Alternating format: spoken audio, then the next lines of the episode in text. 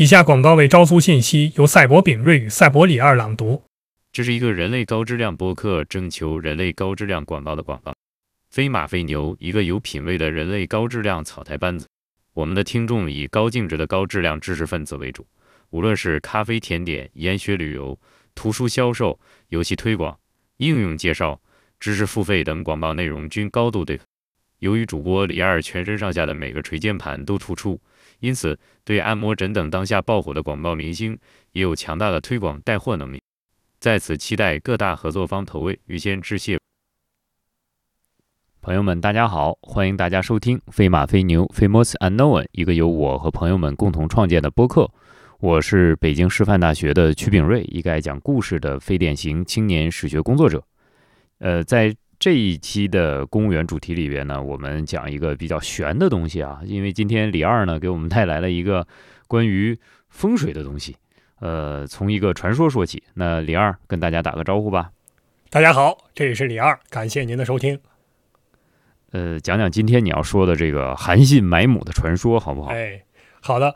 其实我们这一讲呢，是想描述的一个现象。我们如果大家看过我们公众号。我们公众号在讲茴香豆这个主题的时候，已经提到了，就是现在所谓的孔乙己的论述啊，包括大家那种自怜的情绪啊，很大程度上是因为过去那个靠做题来分配资源的一个社会模式，现在逐渐它受到冲击，甚至有瓦解的趋势了。你过去是可以通过这种方式改变命运的，而且有一条非常明确的路径。可是当这个路径一旦受到阻碍，甚至被堵死之后，它失效之后。大家就会陷入到一种迷茫的状态中。那么问题来了，古人有没有同样的经历呢？就在这种时代，甚至说比我们目前遭受的这种情况更加严重的时代的大变局，是真的彻底的前路全堵死了。那个时候，大家的心态和大家的精神状态会变成什么样子？从汉代到魏晋南北朝，恰恰就发生了这个变化。在前几期我们都说，汉代人，哎呦，那个晋升的渠道多了。对吧？你可以走像后来有察举制之后更好了，你可以走察举的路线，对吧？这是地方的乡贤可以选上去。你可以学经术，对吧？你考博士官也可以，或者呢，就是你走公务员系统，走力道啊，玩这个法律条文，还可以去立边功、打仗。总之，总有一条路适合你，在理论上你都能升上去。可是到了魏晋南北朝的时候，完全不是这样了。我们知道，南北朝进入了所谓的门阀社会。宫门有宫，卿门有卿。哦，从这个被在这个这个曹魏的时候就已经开始搞九品中正了。那个时候人地离散，就已经开始靠中正官来选了。这个时候已经非常看家世了。到了西晋的时候呢，天下大定，照理来说应该新气象了。可是当时大家写书写什么乾神论啊，写这些文章还是在说，现在是盛明啊太平盛世。所以说宫门有宫，卿门有卿，龙生龙，凤生凤。你能那个就是稍微说一下，就是什么叫人地离散，所以要推行九品中正吗？好，我们看到汉代的，当然我讲这个其实都很汗颜啊，这话都不该我说。不过这也算是历史常识，就是汉代的时候搞察举制，察举制的特点呢是地方乡举里选，呃，郡县呢每年的或者过一段时间定期的向中央推举出一些人。这些人呢，有各种各样的科目可以选你啊，比如说你学问做得好，可以；或者说呢，你这个特别孝顺也可以。当然了，造成的一个结果就是汉代后来有那种好伪的风气，比如说我选孝顺的，大家都假装嘛，就我很孝顺；或者说呢，互相比赛着孝顺，那比着孝顺呢，他他最后就流于一种表演了，违背人情。比如说我爹妈去世，我就大办丧事。走一千里，把我爹的这个这个这个这个灵柩给背回去，我扛回去啊！我爹的棺材掉水里面，我抱着棺材不撒手，宁可跟着一块淹死啊！然后我办一个丧礼，成本有点高，你 对淹死了就没。那这就是到极端化了。我办一个丧礼呢，我就那什么那个呃破产对吧？弄得家庭破产啊！不不花光钱不罢休。这种做法的背后的制度上的依据，其实就是呃评价一个人，甚至说到选官这个层次。往往跟这些你的声望有关系。那么，在一个过去那种东汉末年的社会呢，地方上大族很多，啊，而且呢，很多人长期以来大家不动弹，在这儿聚居。那么我几代几代都在这儿，从理论上啊，仅仅是从理论上，地方的人，包括负责查访的人，包括本乡的这个风评，应该是对当地哪些人是贤望有一个比较明确的把握的。所以他选的时候可以很好的选出地方的真正优秀的人才来。当然，这完全是理论上啊，实际上一定不是这样的，是吧？实际上一定不是这样的。但理论上是这样。曹魏以后，嗯，对。但是到了曹魏以后呢，就不一样。曹魏以后打仗打成那个样子，大家全都到处乱跑。所以说人地离散，就是过去那些在地方聚族而居的大族，现在可能都乱七八糟了。过去那些在地方上享有名望的人，现在可能已经远远的迁走了。比如说像那个不住在本乡了，对不对？对，最典型的例子就是我们说那个管宁、华钦他们这几个人了。管宁不就都跑到辽东去了吗？那已经跑得非常远了。所以说，你如果在这种情况下还依靠过去那个所谓乡举里选来选，呃，地方的这些这个这个察举这些优秀人才，就比较麻烦。那就只好搞一个九品中正制度，由中央派一些官儿，名义上是中央派的官儿啊，到地方去察举，就是到底哪些人比较好，也有一一大堆乱七八糟的科目。但是呢，在其中真正起决定性作用的是看门第、看阀阅，看你父祖有没有出过大名士、做过大官。如果说他主要主要依靠的就是那个在在朝中间的某地的人。做官了，然后他都可能对家乡人还比较了解，所以就由你来推荐吧，你来定。反正你你知道那个在朝里这些人都是谁是什么知根知底的，对不对？对对。事实上也也其实都是做不到的，对吧？对，都是理论上的。所以理论上的这样一个变化的结果呢，就到了我们大家都很熟悉的那那个著名的说法，对吧？上品无寒门，下品无士族。因为九品中正制的核心就是些这些中正，到名义上就是他们去选自己家的家乡他认识的人。选之后呢，就是分出九等，上上上中上下，中上中中中下，下上下中下下，这就九等嘛。嗯，那九等这个分法呢，首先有一个最高的一品呢，就是上上品。理论上这就是圣人才有，就是人 活人不会有这种品级的。所以说呢，这个呃都都是虚悬，对吧？就是列在那儿。那么下一等呢，就是二品。我们比较谦虚，我们比较谦虚，我们不占那个最好的那个。对，占到上中就可以了。那么在这个九品制、九品中正制这个系统里面，你只有做到这个二品，其实才算是进入到这个，就是我们真正意义上那种大门阀那个标准。就你做到二品之后，你再进入到官僚系统，你的升迁速度就会非常快，你就可以对门第二品。那除此之外，底下还有那么多品呢，其实这些品都不太重要了，只有二品，对，只有二品是重要的。所以我们从这事儿也能看到察举制本身的问题，就是它它名义上好像是一个很系统的制度。那能有这么多品级，然后上下高低，其实真正有用的就这二品，是最有用的。当然，原则上我们进了察举的范畴，你能进到察举范畴，能给你个下品，你已经跟一般人有巨大差别了。还有多少人连察举系统都进不去呢？不，连这个这个中正的系统都进不去呢？啊，所以这这是问题。对，对你今天说的那个传说是什么呢？就是传说就是什么关系？嗯，我想说的呢，就是在后世有一个传说。是关于韩信的，还跟这个门第什么的好像没啥关系。就是说，韩信为了这个自己能够出人头地，所以说，呃，把他母亲给干掉了。这个非非常可怕的一个传说，是吧？我们没听过，就是韩信能干出这么恶劣的事情啊！这这，而且干出这种恶劣的事情，这这是属于这样人就真的是不能用了，对吧？嗯。我们看现在呢，这个故事到底从哪儿来的？我还细致的查过，还真没查到说到底什么时候开始有的。只能说现在戏曲全这么讲。最典型的故事怎么讲的？就说他怎么了？哎，《京韵大鼓》里面就是说说这个，呃，朱元璋在武庙里面见到韩信的那个塑像，然后他就骂韩信，说你不该受汉王拜，你不该埋母在秦西，你不该问路把樵夫斩。绝不该谋汉王锦绣华夷。其实重点就在第二句，就是说韩信在秦西埋母。这故事是怎么说的呢？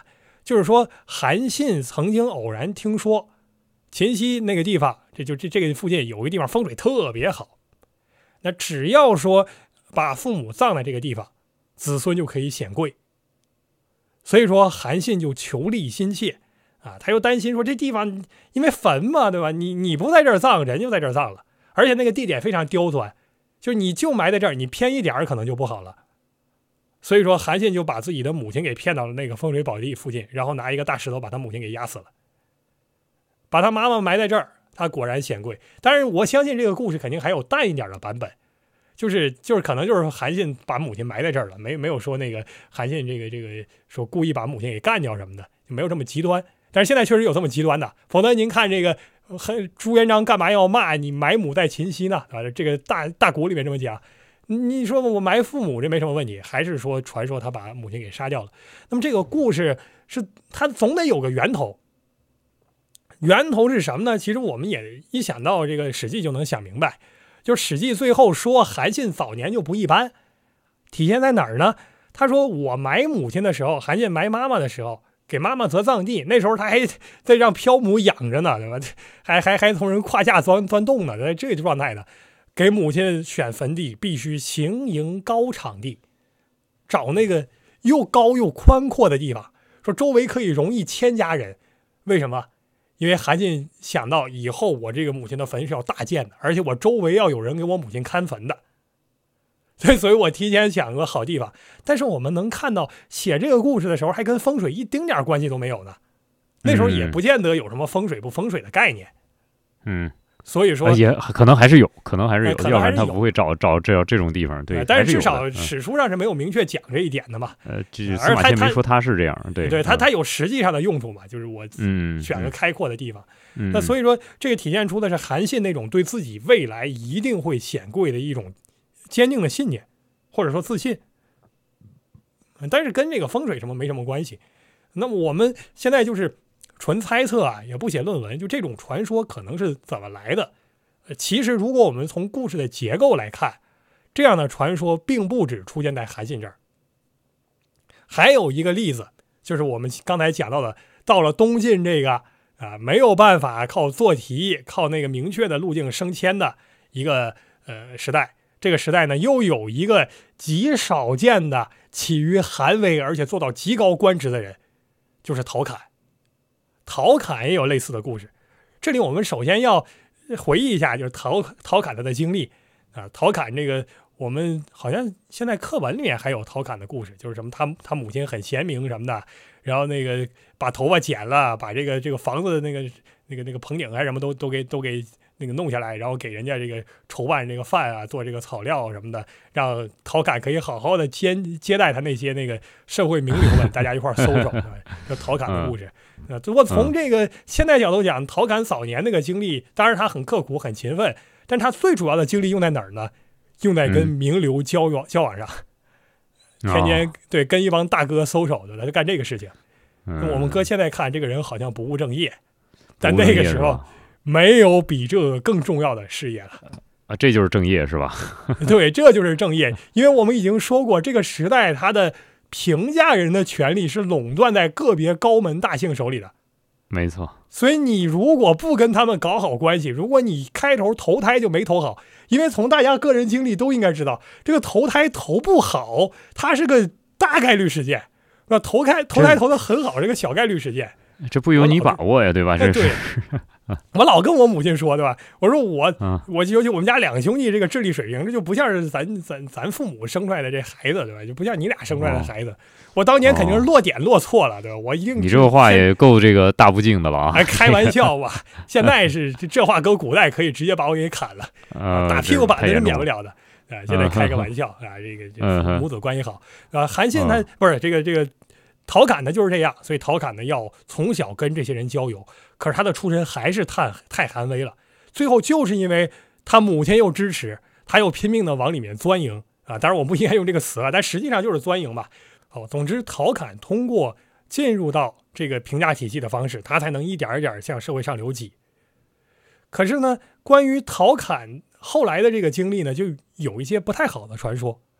实际上我们知道。陶侃是在东晋这个大乱世，虽然是以非常寒微出身，可是后来逐渐积累军功，一点一点的呃取得了地方督府的大位，这个已经非常难了，对吧？已经做到这个当时的说法就是做到方伯了，啊，做到方伯的地位了。然后后来出现了一个事儿，就是著名的苏峻之乱。就我们知道这个非常有名的外戚，这个余亮啊，余亮在当时很著名，在现在可能大家只要看东晋历史也都了解这个人，整体的特点就是。除了有名，啥也不会。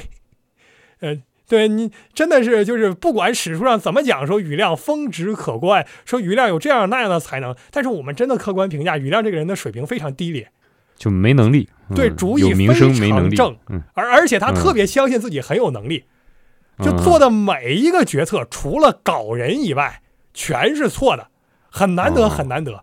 最后硬生生把那个 北方的刘民帅苏俊给逼反了，嗯，然后逼反之后呢，又试图单杀苏俊，然后又打不过，最后被人，呃，皇上都被这个苏俊给俘虏了，健康城都陷落了，然后庾亮一个人跑出去了，这个这个就非非常丢人的事情啊、结果呢，接着说陶侃，接着对说陶侃，嗯。所以在这个事件之后，陶侃参加了讨伐苏峻的大军，并且被尊为盟主。然后呢，最后苏峻之乱将将平定，陶侃在其中是立了重要功劳的，所以陶侃的位置就更高了。最后相当于可以说居分陕之职，就是说他在长江的上游跟下游的朝廷相比，已经隐隐有那种对峙的局面了。但无论如何，陶侃本人并没有造反的意思，至少他没有表现出来，这点是肯定的。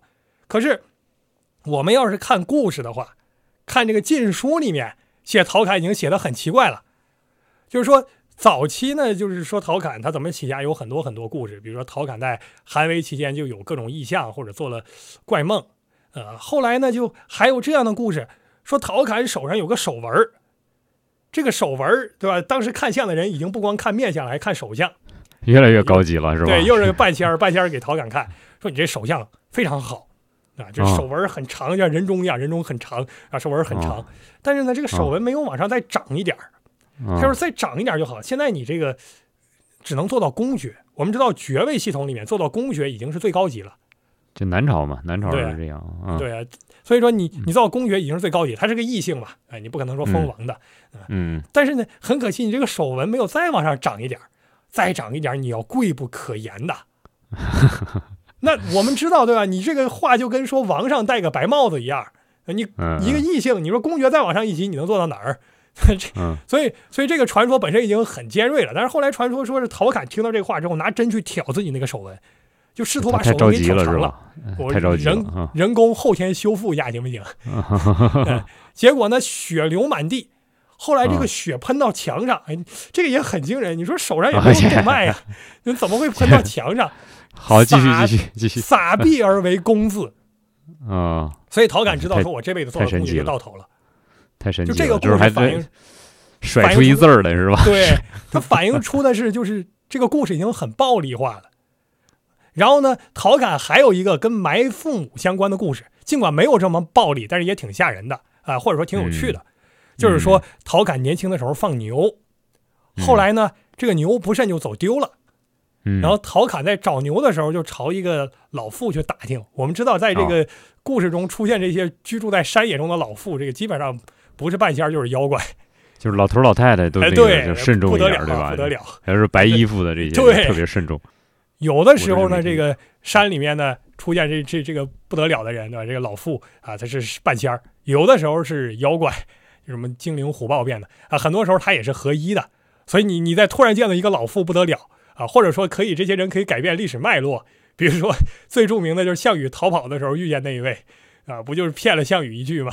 结果项羽就死在乌江了啊。所以说这个要要看看重这些故事中出现的神秘老人。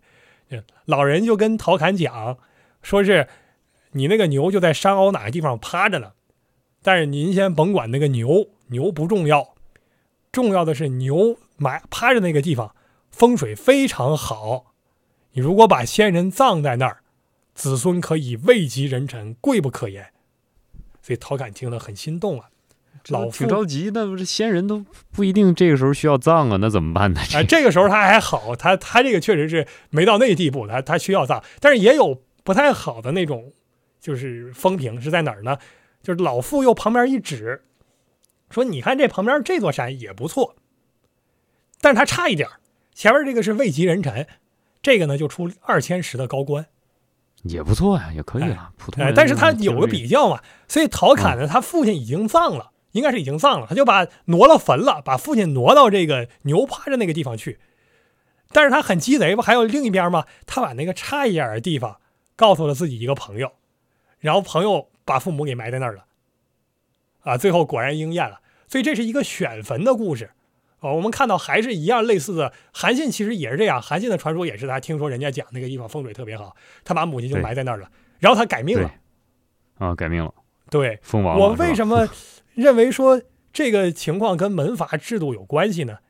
就是因为在这些故事里面反映出的一个共性，就是一个寒微的人究竟怎么样可以改变命运。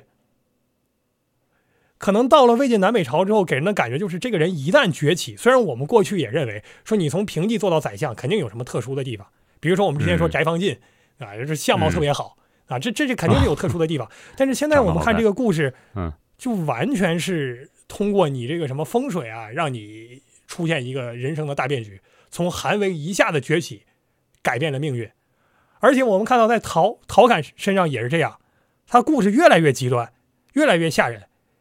甚至后面还出现一个很明确的脉络，就是陶侃在王隐修禁书的时候，就说这个陶侃梦到说自己背后长了八个翅膀怎么样，然后飞到天上去，然后呢，呃，去去想要过天门九重，过了八重之后他就没过去，哦然后他就下来了，掉下来了。哦，这个故事在后面对，对，到了后面这个刘静书在写《医院》的时候，写这个志怪集的时候，就更进一步，说陶侃生啊八个翅膀，他飞到这个天上去，想要过这个这个这个天门第九重，结果第九重有个守门人，守门人还跟他打起来了，然后陶侃呢，这个上去之后，呃，跟守门人没打过，守门人一棒子把他给打下来，他摔到地上了。哦，醒来之后，他也觉得翅膀具体这个后背有疼痛感。啊，然后呢，按照当时的说法，就是因为他做了这个梦，所以就预示着他未来是啊都督八州，八然后周，嗯，做了就做到宫为止，天文九重嘛。你做到第九重，就跟前面一样，对吧？跟这个守门的故事是一样，你就当皇帝了。所以对啊、按照后来的讲法，就是说陶侃因此就收敛了他的心智，就没有说再往上，我我我我就不想进步了，对吧？我到这儿就可以了。这是陶侃的传说。那我们能看到的情况是，这个故事在传播过程中越来越激烈，陶侃的形象就越来越极端，他好像就是一个非常着急要升上去的人，而且他只有采取这种非常逆天的手段，非常激烈的斗争，他才能升，而最后他还没升上去。哦。我我其实听你刚才说的哎这个，我有一个感受，就是你确实把它定到呃魏晋，就是尤其是这个东晋以后吧，呃，其实挺有道理的。你看我们讲汉朝的人说谁要进步，或者说谁要改变自己命运啊，其实他都是靠个人努力的。呃，无论是从开国的将相，还是靠后面这些我们讲呃呃读书人也好，或者是走文法力途也好，他们其实最后靠的都是自己吧，或者说这个遇到贵人，那当然也有，有机会也有，但他主要都是靠自己去遇。然后你说有门音吗？也有一些吧，那很少。但是你刚才讲的这些呢，确实是，就算我家里没有门音，就像陶侃这种，我其实出身比较卑微。我想办法把我这个父母哈，把他们放到一个 身后事，把它放到一个能带来带来好处，这个就是异化的门音的地方去，带来一个呃门音在另一种形式的表达，就是通过那种形式来给我带来我一个祖先的荣耀。呃，这种做法其实，在汉朝，其实我们除了韩信是搞点这个事儿之外，别人还真是没听说说谁你靠这个。有一些好像有一个反例说的是袁安吧，说袁安你说那个往哪儿埋葬，说这个是有好处，对你有好处，还他还故意不往那儿葬，好像还是什么葬葬的差一点儿是吧？我就不要做那个是最好的那个。哎，这个换个时代，这人咋想的东西就不太一样是吧？这个哎，我们想这是时代精神嗯的变化。啊在有的时代，像秦汉这个时代，大家还嗯相信我凭努力就能改变命运，无外乎难度多一点儿少一点而已。啊，对对。可是到了东晋呢，那实际情况就是你再努力有什么用啊？你也比不过人家那个嗯基因来的好，对吧？人天天哦天资投胎投的好，那大家 就就会产生这样的情况，就是啊如果说我家本来就很有门第、很有名望，啊，那我就啊认为我天然就应该永远世世代代的享受这些好处。啊那我也哦会担心，万一失掉这些好处怎么办呢？所以我要讲究一下，嗯买个好一点的地方，或者至少我要体现出差别嘛。嗯啊，我跟你们这些贱民不一样啊，我父母埋的都是什么地方，对吧？我父母哦埋那个地方就是长出来，我们这些子弟对吧，都带通天文的，都不一样的。所以，所以其实你看，我们现在讲的这个这个故事，其实本来是从明代的戏文里开始的，是吧？或者戏文讲的这个时代是在明代，但是往上追溯呢，我们又追溯到了汉代，然后我们会推测，这个故事的出现，或者这种观念的起源，哪怕不是韩信，类似这种观念的起源，其实应该出现在魏晋。所以我想，其实这个故事是非常精彩的一个故事，它给了我们一个启示。这个启示是什么呢？呃，我们看待过去的历史，其实是受到了非常多、非常多演变的时代的里边的那种观念的夹杂的影响。就是在不同的时代，一个故事会层累，是吧？用顾颉刚的话说，就是它会不断的丰满，它会不断的变化，然后夹杂了很多新的东西。呃，这种层累造成的故事呢，呃，如果我们只是通过戏文或者我们就是听戏来了解历史的话，那我们可能看到的历史是是一个不那么恰当的历史，可能需要我们去做一些呃剥裂的、剥离的，然后还原的或者溯源的工作。这个工作其实是你今天带来这个故事一个很大的启发。我我一定要叠个甲啊，这个只是一个个人的猜想而已，他连这个啊就是落都落实不到笔头上。我们重点其实想要抒发的情感就是，呃，这一时期为什么会产生这种对这个什么风水啊这些乱七八糟的东西很相信的一套想法，恰恰是因为大家不相信，我才能通过正常的渠道卷上去了。所以我们要注意的，我觉得刚才举袁安那个例子特别好。就是一个时代精神的变化，对，过去是一个什么样的精神，现在是什么样的精神？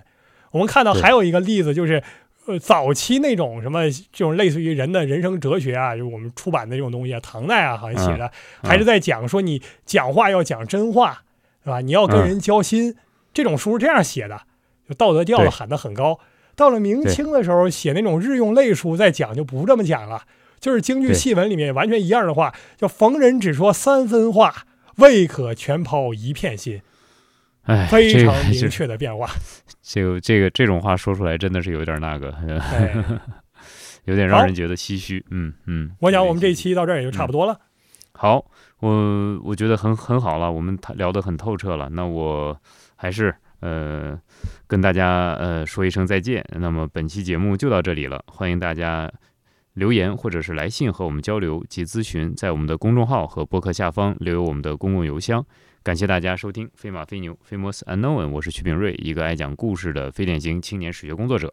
也感谢我们今天的带来这么好故事的李二，李二和大家道个别吧，再见了。好，谢谢李二，朋友们再见。